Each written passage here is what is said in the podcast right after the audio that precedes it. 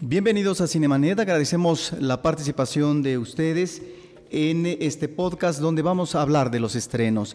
Y para ello, y en ausencia de Carlos del Río que no nos puede acompañar, pues tenemos nuevamente el gusto de que nos acompañe Iván Morales, cineasta, colaborador de cine, premier y un amante del cine. El cine se ve, pero también se escucha. Se vive, se percibe, se comparte. Cinemanet comienza. Carlos del Río y Roberto Ortiz en cabina. Iván. Hola, muchas gracias. Como siempre me da mucho gusto estar aquí. Pues bueno, vayamos al grano y entremos en una de las películas que están en cartelera que se llama Una familia numerosa.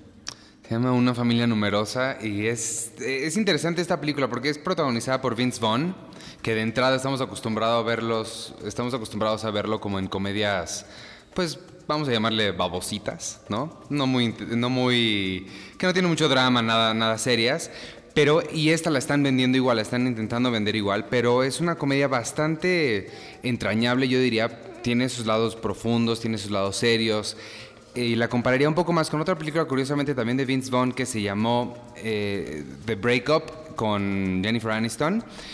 Em, en esta película la, premisa es muy sencilla. Básicamente él hace 20 años donó esperma a un banco de espermas. La clínica tuvo una equivocación y le dio su material genético a unas 600 mujeres y nacieron como 532 niños. 150 de ellos lo están demandando para conocerlo y pues de eso trata, de, su, de esta decisión, si él decide abrirse con ellos o no y lo que empieza a hacer para ir conociéndolos.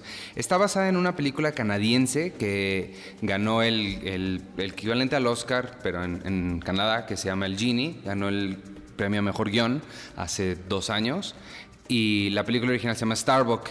Entonces ahí te da como una idea de qué tipo de película es, ¿no? Es una película un poquito más seria quizá de lo que nos quieren hacer pensar. El director es el mismo, entonces el tono tiene como el, mismo tono del original.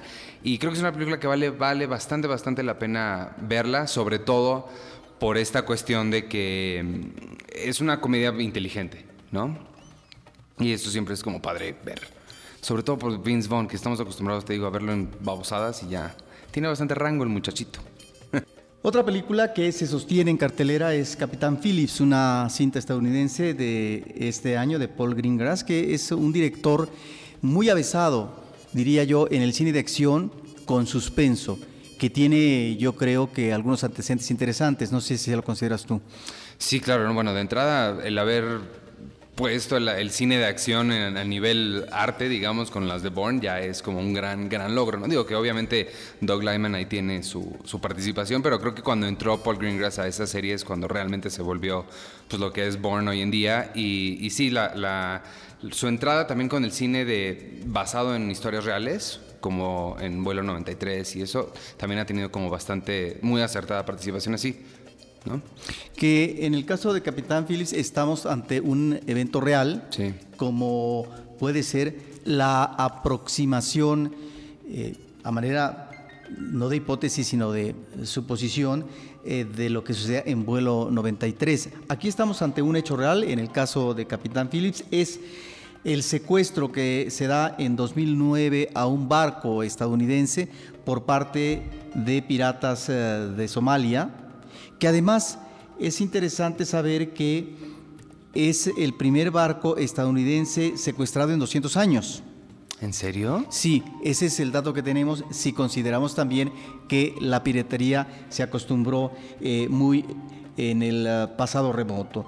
De tal manera que en esta cinta lo que vemos es eh, la partida de un barco que dirige su destino hacia lo que es el noreste de Sudáfrica, zona de mucha eh, transporte marino, pero al mismo tiempo eh, de secuestradores. De tal manera que esto nos habla de una modalidad, creo que se habían tardado en Hollywood en plantear una historia de acción sobre este conflicto que se está presentando desde hace ya algunos años, la manera como abordan eh, ciertos oh, piratas estos barcos que llevan carga preciosa, valiosa, De tal manera que ahí está el referente mm, de la vida real y todo va bien, me parece, es una película efectiva, hasta el momento en que llegan los secuestradores, toman el barco, pero se llevan en una embarcación pequeña al capitán, que es interpretado por Tom Hanks. Me parece que hay momentos álgidos muy bien eh, manejados por parte del cineasta, el manejo de la cámara es eh, también eh, interesante, pero llega un momento en que el director apuesta más a una acción, a una tensión que me parece que se prolonga en demasía, que es la presencia del capitán en esta embarcación pequeña donde están los secuestradores y que van a pedir rescate, pero que cada vez van siendo más acorralados. Ahí hay una prolongación un tanto innecesaria desde mi punto de vista y eh, lo que sí es interesante rescatar es esta confrontación de mentalidades. Por un lado, este manejo de un hombre pragmático, profesionista, comprometido con su trabajo, como el capitán de barcos interpretado por Tom Hanks, y por el otro lado, el líder de los secuestradores, que finalmente maneja otro tipo de bandera y que ahí está el gran contraste ante dos personalidades diferentes en una situación extrema. Eso es lo que finalmente hace muy bien el director, sacar provecho, sacar buena tajada de esta situación límite. El remate me parece que llega al punto de tratar de exprimir lo más que se pueda eh, lo que es eh, el manejo dramático por parte de Tom Hanks cuando es rescatado y entonces es atendido y se eh, observa cuáles son sus signos vitales en términos de reacción psicológica, emocional y si el hombre está acuerdo o no, porque finalmente es un shock lo que ha vivido, es tremendo, han sido unas cuantas horas de tal manera que esa escena es el tipo de escena que está eh, muy moldeada, prefabricada, exprofeso para que se luzca el actor. La última. La última, sí. Y creo que en más de una ocasión así vemos a Tom Hanks, no obstante que el director a veces eh, lo prefiere mantener en un plano contenido. Bueno, este es un actor ya de más de un Oscar en su cosecha, en su haber, y vamos a ver si efectivamente entra en las nominaciones. Porque fíjate que yo había escuchado precisamente de esa última escena, que es, y así textualmente me lo ha dicho ya más de una persona, que es la mejor interpretación que han visto de Tom Hanks en su vida. Esa última escena.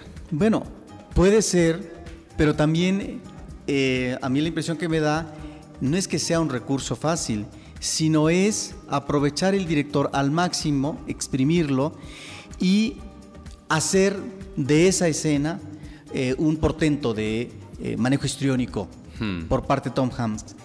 Y entonces a mí me resulta un tanto postizo. Eh, no es que esté sobreactuado, sino que es una situación dramática que está muy subrayada. Y ahí es donde me parece que eh, queda de lado este elemento propio de la realidad espontánea. Pero bueno, ahí está, un actor finalmente reconocido por la academia. Luego, Iván, tenemos una película que se llama El abuelo sinvergüenza y que continúa en cartelera. Sí, bueno, El abuelo sinvergüenza que es, muchos conocerán al personaje este de, de Johnny Knoxville que empezó en las películas de Jackass. Bueno, puede ser que haya empezado en el show, ahí no, la verdad no estoy seguro. Pero es un personaje que hace Johnny Knoxville en el que básicamente se viste de viejito y va a la calle a hacerle bromas a la gente, a hacer, no sé, el tipo de cosas que no esperarías que un viejito hiciera, como ponerse a brincar, ponerse a tomar, ponerse a besarse con una muchachita considerablemente más joven que lo que él aparenta ser. Y esos son los segmentos que vemos en las películas de Jackass. Para esta, El abuelo sinvergüenza, el mismo director Jeff Tremaine se se pusieron a escribir una historia para este, para este abuelo, lo cual a mí de entrada es lo que se me hizo un poco pues, extraño, porque justo lo que yo siento que funciona de las películas de Jackass es no tanto las bromas que les ves hacer, sino la reacción de ellos, la reacción de todo el grupo ese de, cuates que se está viendo hacerse sangronadas uno al otro, ¿no? Según yo, eso es lo que funciona en las películas de Jackass y quitárselo en esta para intentar meter a fuerzas una historia dramática, además, entre. Porque la, anécdota es que el abuelo se junta con el, el. Más bien, la hija del abuelo sinvergüenza le va y le bota al niño porque ella ya no lo quiere. Ah, no, ella se va a ir a la cárcel y él tiene que ir a llevarlo con su padre al otro lado del país. Entonces se van en este road trip y a lo largo de su, del camino se van encontrando con la gente a la que le van haciendo las bromas.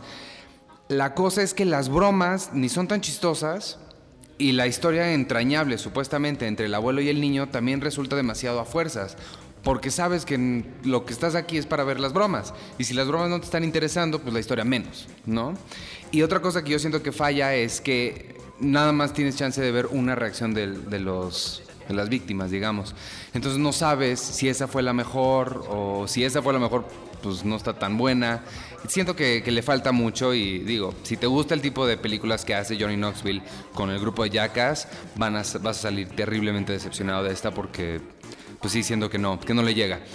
Ahora, de eso a que funcione como una película sola, quitando la historia de Jackass, puede ser, pero sí siento que en ese caso distrae demasiado la, no ficción que tienen estas, estas bromas. No, lo que hizo Borat también, que fue el construir este personaje a partir de las reacciones absurdas de la gente, siento que a Johnny Knoxville le faltó, porque pudo haber hecho un comentario sobre cómo tratamos a los viejos, sobre la permisividad que se le da a la gente vieja, cosas así, y siento que sí se le va completamente de, lado y se enfoca en otras cosas que no, pues a final de cuentas no son tan divertidas, siento. Iván, entra en cartelera comercial un documental mexicano que hay que destacar, ha recibido ya eh, varios reconocimientos en México y en extranjera, y su título es Quebranto, de Roberto Fiesco, es su ópera prima, es eh, un documental de este año y es interesante por sus dos vertientes narrativas. Por un lado, es la presentación de un actor que desde niño fue un imitador, que lo integraban a las caravanas artísticas, que después se convirtió en eh, un actor en los años 70 del cine mexicano, después eh, fue bailarín del Teatro Blanquita, Finalmente decide cambiar de sexo, se vuelve un transexual. Es la vida de este personaje a través del tiempo y partiendo de su realidad actual y la relación entrañable que tiene con su madre, una mujer de más de 80 años, actriz ella. Y la otra vertiente es el personaje en buena medida nos ilustra de momentos importantes del espectáculo en México, en lo que se refiere al cine en los años 70, en donde hay una virtual estatización, y por otro lado, lo que es el teatro de revista, también por aquella época y los 80, en el Teatro Blanquita. De tal forma que es uh, un uh, documental muy bien armado, es uh, un documental que nos para al final eh, un elemento, si no sorpresivo, sí de situación, de manejo laboral por parte del personaje, que en un momento puede ser sorprendente para el espectador, y que tiene un extraordinario trabajo de edición y que va de la mano con fotografías de este niño actor que se llamaba Pinolito y que en la actualidad, eh, ya convertida en una mujer, su nombre es Coral Bonelli. Ahí está pues un documental importante, me parece, de Roberto Fiesco, productor eh, de cine y que había hecho ya cortos y que ahora nos entrega su ópera prima, que me parece que es eh, un documental eh, que hay que destacar y que posiblemente esté en las nominaciones del Ariel. Vaya pues una felicitación por este trabajo que nos entrega Roberto Fiesco y que me parece que es uno de los documentales que habrá que considerar valiosos en este año. Quebranto se llama. Quebranto, sí. Y después de esta película, habría que considerar una que tú viste, yo ya no pude verla, que se llama Los Juegos del Hambre. Sí, bueno, es cambiando un poquito de género. Sí. es, sí, es el, otro lado de la moneda del cine. Eso es lo fantástico del Nos vamos a Hollywood. que te da de todo. Y esta es una película absolutamente palomera. Está basada en una serie de libros tremendamente exitosos, los libros de los Juegos del Hambre. Es una serie para lo que le llaman Young Adult, ¿no? para jóvenes adultos, o sea, adolescentes. Y esta es la segunda parte, una segunda parte que mucha gente está llamando la caballero oscuro de las películas para adolescentes, es decir, que llega al nivel que alcanzó de, Dark Knight para las películas de Batman de cómics, lo hace para las novelas de, digo, para las adaptaciones de novelas de adolescentes. Puede uno estar de acuerdo o no, pero lo que es cierto es que sí supera por lo menos a la primera. De entrada, porque tiene, se nota, se nota el presupuesto inmenso que le, subieron. Las naves ya se ven, ya podemos ver las muertes un poquito mejor, la cámara está un poco más fija, digo, eso no tiene que ver con el presupuesto, tiene que ver con el cambio de director. Pero la primera, la cámara se movía, yo siento que un poco demasiado, como para meterte en este frenesí de la, de la guerra. Pero y de la persecución en medio del bosque. Ajá, y ahorita ya la tranquilizaron un poco, lo cual se agradece para poder ver lo que está sucediendo un poco más. Y lo que tiene bien interesante esta película, me parece, sin, sin spoilear nada, obviamente, es el final. Creo que es un final que rara vez podemos ver, sobre todo en este tipo de películas que llegan a la mitad de la serie. Normalmente, con la notable excepción del Caballero de la, Noche o, el, Padrino, las que vienen a la mitad tienden a ser un poquito eh, flojas, como medio se nota que están como construyendo una historia, porque no es ni la presentación ni la conclusión. Pero esta siento que sí logra dar ese, ese paso hacia hacer una película que funciona por sí misma y además te deja con muy, buen, muy buenas ganas de entrar a la siguiente, que todavía faltan otras dos, entonces es una labor todavía bastante grande lo que le falta, pero sí te deja como muchas ganas muy picado y siento que sí es un poco, pues un poco necesario ver la primera y definitivamente seguir viendo lo que viene en, esta saga. Obviamente las interpretaciones de Jennifer Lawrence, como siempre, es sólida. Y lo otro interesante es que está Philip Seymour Hoffman, que Philip Seymour Hoffman estamos acostumbrados a verlo ya en, digo, fuera de, después de que hizo, ¿cómo se llama la Jennifer Aniston? mi novia Polly, después de sus comienzos. Ya lo hemos visto con Paul Thomas Anderson, siendo muy serio. Y en esta película, pues uno esperaría ver a gente no tan, pues reconocida, digamos. Pero no, eso es lo padre de, esta serie, que está logrando alcanzar el nivel de reconocimiento y de seriedad que otras películas y jalando ese tipo de talento. En la siguiente vamos a ver a Julianne Moore también. Y creo que, creo que ahí va, creo que va muy bien y es un muy buen ejemplo de que el cine palomero, de que el cine pop también tiene cosas de qué hablar, tiene su lado serio y tiene, tiene por qué ser reconocido en las mejores del año, por ejemplo. Pero ¿por qué, por qué está bien esta película? Porque su trama es interesante a partir eh, de la obra en que se basa o porque tiene un mejor presupuesto, una mayor factura y un director más interesante? Porque es interesante, creo que todo, o sea, creo que tiene, creo que el planteamiento que hicieron en la primera de plantear esta sociedad, de cómo funciona, de cómo la gente es explotada y manipulada, creo que sí tiene cosas que decir en términos de eso mismo pero además en términos de su manufactura creo que está construida mucho mejor, está construida mucho más hábilmente y no solo como una pieza hecha por, por receta, digamos, como la mayoría de estas adaptaciones, que sabes exactamente qué es lo que va a suceder al minuto 20, qué va a suceder al minuto 40 Aquí creo que sí tiene su, su, cosa que aportar, su propia voz, la película. El propio director tiene cosas que decir al respecto, no solo de la sociedad, sino de, de, la sociedad donde están, sino la sociedad en la que estamos. Y creo que eso es lo que el mejor arte puede hacer, ¿no? Sostener un espejo. Este espejo es muy. tiene muchas luces y muchos colores y muchas explosiones, pero, pero creo que por eso, creo que por eso vale la pena verla. ¿Y si la pondrías entre tus 10? Entre las 10 todavía no, porque todavía estoy por terminar mi lista. Dudo que ahorita sí está, pero todavía me faltan unas 5 que ver, que son las que todo el mundo está, o bueno, todas las listas que, me pongo a revisar para ver qué es lo que tengo que ver, que me ha faltado. Creo que sí va a terminar saliendo, pero, pero sí, definitivamente, por lo menos en las 20, creo que sí, sí merece un buen lugar. O sea que Hollywood está entre tus 10 uh, eh, películas, uh, un buen número. Pues en el número uno está la francesa que ganó la, palma de Cannes y esa sí nadie la va a tirar, pero entonces no es nada más Hollywood, pero sí, sí, sí me voy, me voy por todos lados en mis, en mis listas, ya verás. Hay también una película de Ridley Scott, El abogado del crimen, una cinta estadounidense, con un elenco eh, notable, está Brad Pitt, eh, Michael Fassbinder, Cameron Díaz, Javier Bardem, Penélope Cruz, Rubén Blades. Y es un elenco que logra manejarlo muy bien eh, Scott en esta cinta en donde a lo mejor la estructura en el manejo de los personajes y dónde están colocados, qué representan y eh, de qué bando están, a lo mejor ahí podría mover a cierta confusión para el espectador. Ahí es donde me parece que la película podría no ser tan convincente para eh, cierto público exigente, pero en donde la película sí está muy bien es eh, en el manejo de los diálogos, que hay que decir pertenecen a un magnífico escritor que es Conan McCarthy, que su obra en el, ámbito contemporáneo pues ha dado pie para películas importantes como eh, Sin lugar para los débiles, El último camino y también Espíritu. Es pues un escritor del cual el cine recientemente ha hecho guiones para hacer eh, cintas muy interesantes, eh, con directores, si no disímbolos, sí, con estilos diferentes.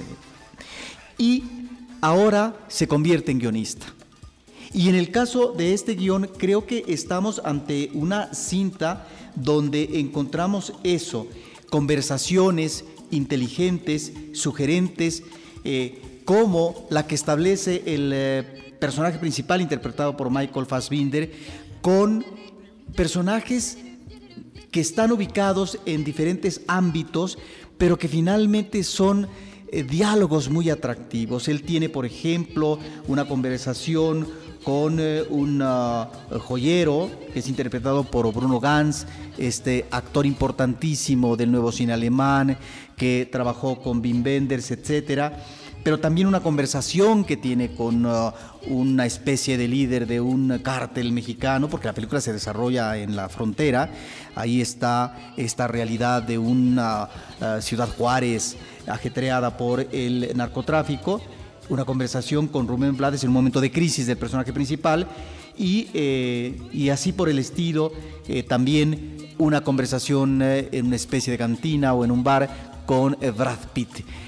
Está pues este tema de la delincuencia organizada, donde pareciera que no sabemos eh, dónde bonan eh, las piezas. El hilo conductor sería eh, cómo se va a manejar el transporte de un cargamento de droga, el destino, cómo este cambia de manos y en qué momento un segundo en discordia, que serían miembros de un cártel, pues aprovechan para robar este eh, cargamento y poderlo eh, inmediatamente pues ah, comercializar, ¿no?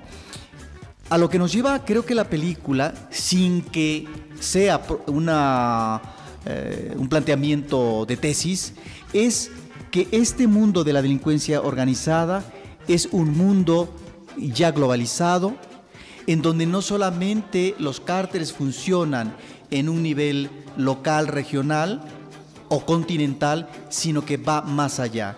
Y que al mismo tiempo que encontramos los poderes supranacionales, que tienen o que están ligados al mundo de las finanzas y de la especulación económica y de las transnacionales, el poder real económico, vuelto también poder real político, donde finalmente quedan de lado, si no marginados, o en una línea paralela, pero sin la fuerza, los gobiernos nacionales. Porque finalmente el poder real es un poder supranacional y es ahí donde queda también insertado el mundo, el comercio de la droga, dentro de esta delincuencia organizada. En ese sentido me parece que es interesante esta anotación que hace el guion y estos diálogos que algunos realmente son sensacionales, como el que se establece con Rubén Blades telefónicamente, en donde finalmente observamos dónde está colocada cada parte eh, de la delincuencia organizada quiénes son los peces pequeños, quiénes son los tiburones y que por lo tanto ante esos tiburones no va a haber nadie que pueda librarse ante esta ansia no solamente de agarrar el eh, eh, mejor... Uh, el, mejor equipo, sino al mismo tiempo tener la posibilidad, la fuerza y el poder de dominar el mercado internacional. Ahí es donde me parece que la película es interesante, hay presencias que llaman la atención, Cameron Díaz, quien lo diría, y Javier Barden, ya sin un sino en un estereotipo, sí en este tipo de personajes eh, extravagantes, que finalmente funcionan muy bien para eh, lo que maneja este eh, director. se toma su tiempo Ridley Scott y si bien es cierto que es un director muy funcional para ciertas películas de acción y violencia, sí, tenemos la violencia, pero no la violencia como una constante, ¿sí? En donde el hombre es muy efectivo. Y tenemos también un momento de sexo muy bien trabajado, muy bien manejado, con más que una sugerencia.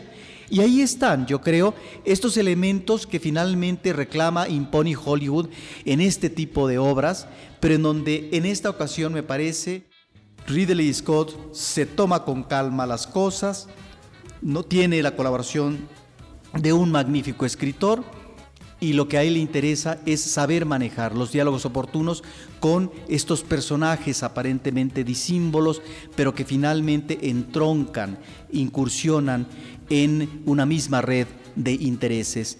Es triste, aunque pareciera a veces una escena eh, sobrada, efectista o que no viene al caso, como de repente un personaje que está atribulado ya en la parte final de la película y eh, atraviesa algunas calles donde está la manifestación de las madres por la desaparición, reclamando que aparezcan sus hijos que finalmente no saben dónde está, producto precisamente estas muertes o estas desapariciones de la delincuencia organizada, donde finalmente a lo que llega con este personaje atribulado que estuvo o, está vinculado a estas acciones del narco, es que finalmente es lo que menos importa. Estos daños colaterales son lo de menos, lo demás son el botín que se van a repartir unos u otros en esta rebatinga de poder que finalmente adquiere un alcance internacional que son los cárteles de la droga. Pues ahí está, me parece una película interesante que no ha sido bien recibida por la crítica, pero que me parece que por esos diálogos encuentra uno un magnífico sabor al verlas. Sí, pues yo había escuchado puras cosas negativas, ya me diste ganas de verla, pero sí había escuchado puros comentarios negativos. Y de Cameron Díaz, curioso que la menciones, sí había escuchado que ella está muy bien, pero que está muy exagerada su... que se la pasa vestida de gato, de leopardo, de felinos, de algún tipo. Eso había escuchado que está muy exagerado, pero no la he visto como para opinar entonces. Sí, ahorita que mencionas esto, claro, sí, los personajes eh, que podrían ser prototipo, como el de ella o como el de Barden, que es eh, un narco, están exagerados, pero finalmente cumplen la función dentro de este mundo sofisticado que maneja en su inmediatez a propósito de satisfactores materiales, de divertimentos, etcétera, eh, el mundo de la delincuencia organizada. Y desde el inicio lo que encontramos son eh, dos um, animales, este ámbito felino, que eh, nos remite a esta idea de cómo un felino hábil y que puede ser de los más veloces del mundo puede atrapar a su presa, en este caso un eh, conejo, en un santiamén. Ahí es donde está esta referencia, ya desde el principio, en donde los uh, competidores pequeños no van a sobrevivir. No van a sobrevivir en este mundo cada vez más sofisticado de las tácticas eh, que maneja la delincuencia organizada para finalmente estar nada más en la cúspide o en la pasarela quienes realmente logran vencer a su competidor a partir de estrategias eh, muy refinadas en este mundo que cada vez sorprende más en el caso de México, por supuesto, porque además la acción se desarrolla, aunque es una película de ficción, ante eh, una turbulencia tan grande que tenemos. Y bueno, a continuación, Iván, ¿qué te parece si hablamos de dos películas mexicanas interesantes que estuvieron recientemente en la muestra internacional del cine. A lo mejor algunas eh, de estas dos están todavía en algunas de las salas ah, alternativas porque en Cineteca ya terminó la programación. Por un lado está Los Insólitos Peces Gatos y por el otro Club Sandwich. Sí, bueno, ambas, según tengo entendido, van a tener en algún momento estreno comercial, entonces hay que esperarlas, por eso vale mucho la pena hablar de ellas desde ahorita, porque también el cine mexicano hay que hacerle el más ruido que se pueda y sobre todo, sobre todo, sobre todo cuando son películas que realmente valen la pena, independientemente sean mexicanas, independientes o de donde sean. Eh, la primera que mencionas, Los Insólitos Peces Gato, es la, la película de Claudia Saint Luz y es con Jimena Yala y Lisa Owen. Y es una película eh, súper entrañable, muy... Eh, quiero, quiero llamarla fantástica, pero uso mucho ese adjetivo y luego me dicen que lo uso mucho, pero ya lo usé. Es básicamente la historia de una muchachita, Jimena Ayala, que conoce a Lisa Owen en el hospital. Tienen ahí una, pues, una conversación, digamos, se unen, se caen bien. Y, Jimena se muda para, bueno, no se muda, pero empieza a ver mucho a, Lisa Owen y a su familia. Entonces ella como que se empieza a meter en su familia.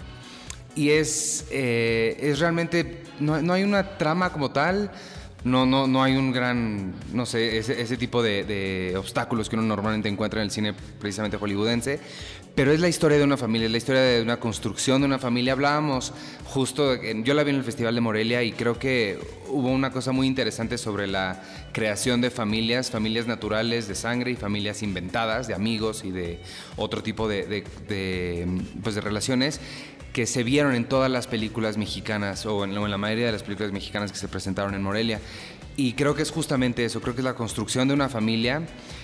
Y lo mismo con la siguiente de la, de la que pues, voy a aprovechar para hablar, que es Club Sandwich de Fernando Eimke. Y es, es lo mismo, esa sí es una familia eh, natural de sangre, digamos. Y es la, básicamente la historia de, una mamá que se va un fin de semana con su hijo al, a un hotelito chiquitito que está vacío, excepto por otra niña que pues los niños son adolescentes, se empiezan a llevar, se medio se enamoran o no sé cuánto se puede enamorar a alguien a los 13, 14 años. Y la mamá pues no tiene de otra porque ella quiere pasar tiempo con su hijo, no tiene de otra más que también pasar tiempo con la otra niña.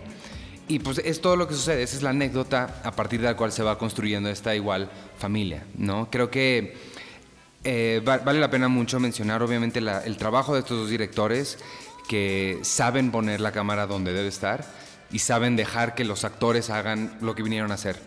¿No? En, lugar de intentar meter su mano como unos titiriteros, dejan que la historia fluya, que las palabras suenan totalmente naturales y que los actores aporten a partir del silencio, del llenar estos espacios en blanco, llenen la, la verdadera mm, esencia de la película, ¿no? Porque en el caso de Club San Luis, efectivamente estamos ante una película de pocos diálogos. Muy pocos. De narración minimalista. Y que encuentra puntos de contacto con las anteriores películas del director. En ese sentido sí, en el sentido pausado sí. Pero no solamente de eso, eh, temáticamente hablando, con respecto a eh, personajes adolescentes en tránsito que van eh, a pasar de un tipo eh, de vida a otro posiblemente y este vínculo que se puede dar o no en términos familiares. Sí. Aquí me parece que está eh, muy bien ubicado el conflicto central, ¿sí? Aparentemente no hay conflicto, porque es la recreación en unas vacaciones en un hotel barato, uh -huh. porque parece ser que los únicos habitantes son ellos y otros más, eh, la madre con su hijo, pero ahí pareciera que estamos viendo una relación no solamente amorosa eh, de madre e hijo, sino hay una, una insinuación o una posibilidad incestuosa que ni mucho menos eh, se, se, se, se, presenta como tal, pero que queda levemente sugerida. Uh -huh. Y aparece un tercero en discordia que sería esta chica que le llama la atención al muchachito y con ella posiblemente se establezca una relación iniciática para él o para ambos, y es este momento de transición donde se da una situación difícil, incómoda para la madre, porque es admitir o no que su hijo comenzará a tener otras vertientes en su destino que no necesariamente estén ligadas a la protección y a la relación con la madre. A ella en general. ¿no? Eso es lo que se le dificulta a la madre. Y ahí es donde encontramos una de las mejores escenas, muy jocosa por cierto, ¿sí? en este ámbito de la competencia o de cómo denostar o tratar de quitar a este tercero en discordia porque puede quitarme momentáneamente o quién sabe hasta qué momento a mi hijo. Uh -huh. Me parece que ese problema, este conflicto está muy bien planteado y cómo una madre, con todo ese vigor, con todo ese vínculo materno, tiene en un momento que liberar, dejar al chico que tome sus propias decisiones en esto que puede ser la iniciación en el erotismo, en el amor. Me parece que ahí este director se aproxima de una manera muy natural, pero con bastante sensibilidad a este mundo de la adolescencia, a esta relación entrañable y a veces dificultosa que se puede dar con una madre, ¿sí? Y cuáles son estas situaciones nimias que finalmente surgen en estos convivios, en estos uh, momentos de adolescencia, ahí en uh, esos uh, puntos aparentemente mm, rutinarios o no tan importantes o esenciales en la vida del destino humano, es donde me parece que Eimke observa muy bien y retrata estas situaciones de un mundo en el presente. Y eso, e, eso para mí es lo que algo que lo distingue mucho de su trabajo anterior. Bueno, Lake Tahoe no la, no, no la vi, no, eso sí tengo que admitir que no la vi. Pero de temporada de patos para acá, yo siento justamente eso, porque a mí temporada de patos la verdad es que a mí, no, a mí no me encanta precisamente por eso. Yo la siento muy artificial. Siento mucho la mano de él sobre estos niños diciéndoles qué hacer como, como titiritero. Por eso lo mencionaba. Y siento que esta ya se ve un cineasta completamente diferente, muy formado, que sabe que si estás contratando a los mejores actores, que Marianne Prudencio está increíble, los contratas para que ellos hagan lo que saben hacer. Y tú como cineasta tienes que tener el ojo para saber dónde alejarte precisamente. Y siento que es algo que aprendió a hacer súper bien Aimke en esta película y, la deja respirar, la deja respirar y existir en sí misma. Siento que es el gran, gran éxito de, Club Sandwich. Y por eso se me hace también, hasta cierto punto, aunque temporada de patos podría aparentemente ser muy accesible por el tipo de lenguaje que usan, por el tipo de babosadas que están haciendo los niños, a mí se me hace esta mucho más accesible para un público general.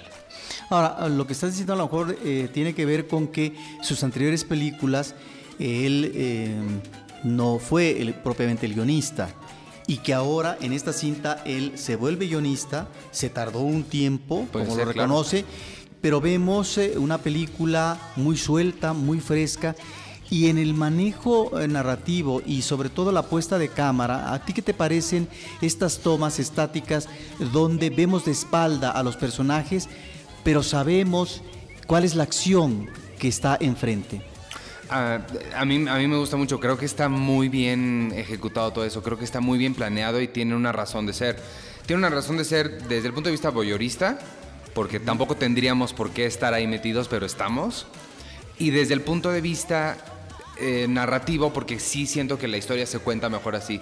Se cuenta mejor nada más sugiriéndonos lo que está sucediendo, o lo que están viendo, o la razón por la cual están haciendo tal cosa, que si lo estuviéramos viendo y explicándonos tanto. Ahora, es un director que sabe que el elemento humorístico puede ser pertinente, pero debe ser oportuno, no excederse en el tiempo. Cuando vemos a los dos personajes debajo de la alberca y la manera como el chico rompe con la madre y se disgusta, me parece que es formidable. Es eh, una escena en donde vamos viendo esta compaginación de cuerpos y eh, de manejos cariñosos debajo del agua, dos cuerpos sumergidos, la madre y el hijo, y el director interrumpe en el momento en que la escena podría ya no dar para más en cuanto a ese vínculo con el humor. Y luego esta escena casi al final de la historia donde vemos a los tres personajes, la chica, el chico y la madre, que están en un juego de azar, en donde cada uno va a tener un castigo, me parece que ahí el humor es extraordinario, que es muy oportuno, que es liberador, por otra parte, pero que el director no abusa.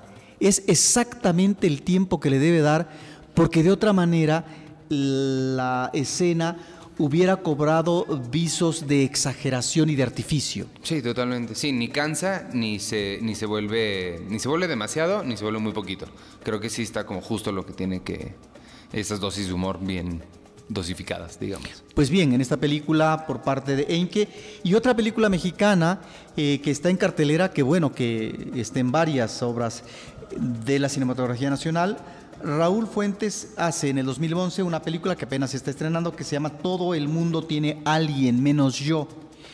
y que llama la atención porque son pocos los referentes en la historia del cine nacional del tema lésbico, hablando de las películas de la industria del cine y por lo tanto del cine de ficción. Dejemos de lado lo que puede ser el documental o el cine pornográfico. No, aquí eh, creo que son pocos los ejemplos y uno más recordado sería en los 70 de Abel Salazar, es Tres Mujeres en la Hoguera, una película con Maricruz Olivier, Pilar Pellicer, Marisa Olivares, donde vemos la relación de una mujer madura, que es eh, Olivier, con una chiquilla, bueno, una jovencita, que es eh, Olivares, y cómo llegan a la casa de una pareja ricacha que, que tiene por supuesto su residencia en la playa.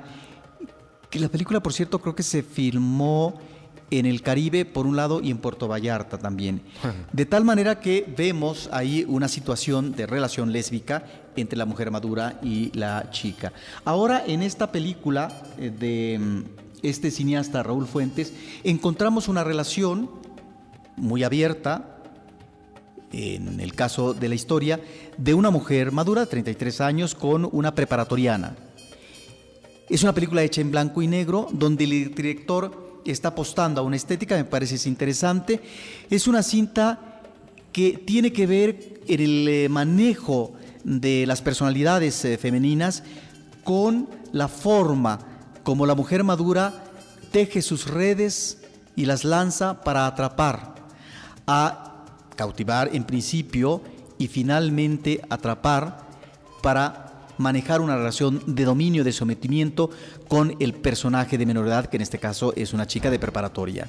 Si bien es cierto que hay elementos en los que ambas pueden coincidir, como la afinidad en el arte eh, plástico, etc., es la mujer madura la que finalmente impone a partir de estos elementos de lo intelectual, de la cultura, eh, de la literatura, etcétera, eh, para hacer saber que finalmente el mundo al que debe de aspirar esta jovencita es ese mundo de la cultura y, de la sofisticación intelectual, ¿sí? y no el otro mundo del juego y del divertimento eh, inmaduro o que finalmente es ah, superficial los fines de semana. Bueno, cuando finalmente los fines de semana un preparatoriano o una preparatoriana, pues lo que hace es reventar, es irse a la disco, irse a la reunión, etcétera, porque es parte de un momento en la vida. Bueno, ahí está, me parece, este tratamiento que es interesante y cuando hablaba del manejo de la cámara y en blanco y negro es porque el director, que por cierto, eh, ya eh, tenemos una entrevista con él aquí en Cinemanet, él decide que sea en blanco y negro porque así ve a este personaje maduro, un personaje que no va a evolucionar para tratar de, no manejarse solo en la competencia, sino ser un ser auténtico siempre y cuando se sincere y maneje de otra forma sus relaciones, relaciones más equilibradas y demás pero no, son relaciones de dominio y arrepentimiento, de tal forma que maneja el blanco y negro porque ve a este personaje monocorde que finalmente no va a ser un cambio radical en su vida para trabajar de otra manera eh, esta eh, situación de relación con el otro, en este caso con la otra.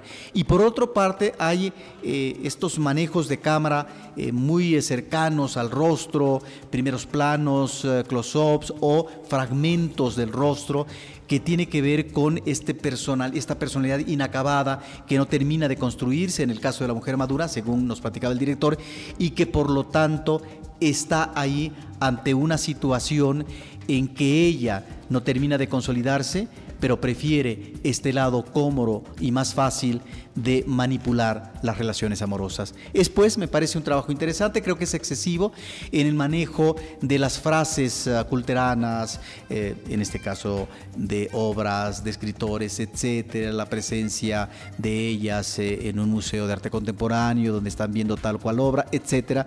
Creo que ahí exagera el director, posiblemente tenga que ver con su bagaje cultural, intelectual, pero en donde no es necesario a veces este tipo de referencias para ubicar que el personaje es un personaje con cierto bagaje cultural. Es ópera prima, ¿no? Supongo. Es una ópera prima, es un director que ha abordado en sus cortos la temática lésbica y eh, será interesante cómo su siguiente película maneje una vampira lesbiana Ese es el proyecto que tiene a continuación. Dice que está eh, fascinado con este universo eh, de las relaciones lésbicas, pero que no necesariamente la siguiente película de la vampira que tiene planeada, pues tendrá esa temática de relación lésbica.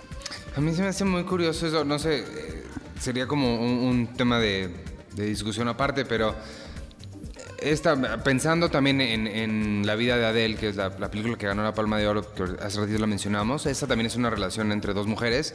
Sin embargo, a mí el hecho de que sean mujeres se me hace absolutamente irrelevante. Creo que es una película sobre el rompimiento de un corazón, sobre la construcción de una relación, sobre lo que se siente que te, te enamores de alguien perdidamente y te rompe el corazón, todo eso en esta película, ¿qué tan relevante es que sean lesbianas? O sea, es decir, estamos en el 2013 todavía hablando de, ay, qué chistoso que son lesbianas, o si trasciende esa cosa que no sé por qué a alguien todavía le llamaría la atención del el puro hecho de ser homosexual o no serlo. Sí, no es que eh, lo maneje en un aspecto eh, de exhibicionismo, ni mucho menos por parte del director. No creo que por ahí vaya eh, la decisión. Cuando yo menciono eh, la importancia de esta película es en el contexto de la historia del cine mexicano. Son pocos los ejemplos que tenemos de esta temática y eh, efectivamente, cuando vemos una película como la historia de Adele, que sorprende a buena parte del público, que hay una escena muy prolongada en el caso de una relación sexual, ¿sí? que yo, por ejemplo, admito, no había visto una escena así en el ámbito del cine comercial, no en el ámbito del cine pornográfico, que es otra cosa. Un sexo tan explícito, pero también trabajado por la cámara en cuanto al manejo de los cuerpos y la sensualidad que evocan, no solamente lo que sugieren como relación corporal, sino lo que la película enfatiza en cuanto a la forma de promover el placer y la satisfacción y el orgasmo, me parece que estamos ante una escena importante que a algunos les pareció, en el caso de la historia de él, una escena muy prolongada y tal vez injustificada. Sin embargo, y de acuerdo a lo que tú estás mencionando, me parece que se justifica muy bien. ¿Por qué? Porque lo que vemos a continuación es un verdadero drama. Cuando hay una ruptura de las dos chicas, pues resulta que la parte más afectada es la chica, que esta es su relación iniciática en el sexo, pero finalmente también en el amor. Porque una relación anterior que tuvo con un chico finalmente no le resultó satisfactoria. En cambio, la otra chica que rompe es la que determina y tiene el papel dominante en la relación. Ella es una chica que ya tiene callo, es una chica corrida, que ya ha sabido de lo que son este tipo de relaciones, por lo tanto, podría ser el personaje menos lastimado. Entonces, cuando estamos viendo esta escena tan prolongada, ¿qué cosa es lo que nos está eh, sugiriendo eh, la dirección?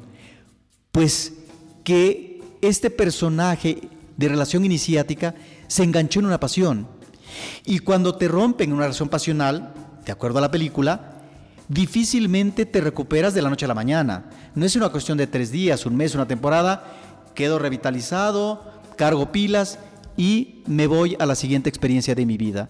Es un ser que queda trastocado, es un ser que afortunadamente tiene la posibilidad de recrearse en la profesión, en este caso una profesora de niños pequeños, pero que finalmente ni siquiera trata de suplir y de manejar una búsqueda por otra parte, porque la pasión está ahí, latente, y esa no la puedes adormecer tan fácilmente. Aquí me parece que sí, estamos en 2013, pero el hecho de que tengamos una escena tan ilustrativa y tan enfática de una relación lésbica, bueno, quiere decir que al cine comercial de las pantallas grandes le falta un camino por recorrer. Claro, pero sí está la historia, la película en sí trasciende el hecho de que sea una relación lésbica o no. Esa era mi, preocupación con, todo el mundo, ¿tiene alguien menos yo? Que sí, sí trascendía eso y, me da gusto escuchar que sí vaya más allá de eso. Pero bueno, ahí están dos ejemplos, el cine extranjero y el cine mexicano, sí, ¿sí? explorando el tema de la relación lésbica, en donde efectivamente, como tú dices, eh, la historia de él es un hecho de que más allá de que la preferencia sexual es algo que tiene que ver con la pasión sobre todo, el trastacamiento que genera en la emoción de un personaje eh, por una relación eh, tan fuerte, tan impactante, y en donde la pasión deja huellas imborrables. Pues con esto, estimado público, hemos tenido un podcast ah, bastante prolongado, pero pues ah, hemos hablado de bastantes películas en eh, la cartelera. Y de todo tipo. Y de todo tipo, efectivamente, del cine comercial y cartelera alternativa, de tal forma que hemos hablado en esta ocasión de una familia numerosa, quebranto, el abuelo sin vergüenza, los Juegos del Hambre, Capitán Phillips, el abogado del crimen y películas mexicanas como Los insólitos peces gatos, Club Sandwich y Todo el mundo tiene alguien menos yo. Ahí están estas películas de cine mexicano, cine extranjero, para que ustedes ah, las vean y compartan sus comentarios con nosotros a través de nuestras redes. Eh, ustedes pueden compartir con nosotros en Facebook, Diagonal Cinemanet, y en el caso de Twitter, Twitter arroba Cinemanet, y también algunos ah, manejos. Eh, de, presencia en televisión, pues ahí está el YouTube donde se encuentran eh, pues ah, eh, un programa de televisión que se hizo por parte de Cinemanet y últimamente a Carlos del Río, que ahora no nos ha acompañado, eh, abordando cada semana en un canal de cable, aspectos de cine. En el caso de Cinemanet, ustedes nos, nos pueden conectar a través de www.cinemanet.com.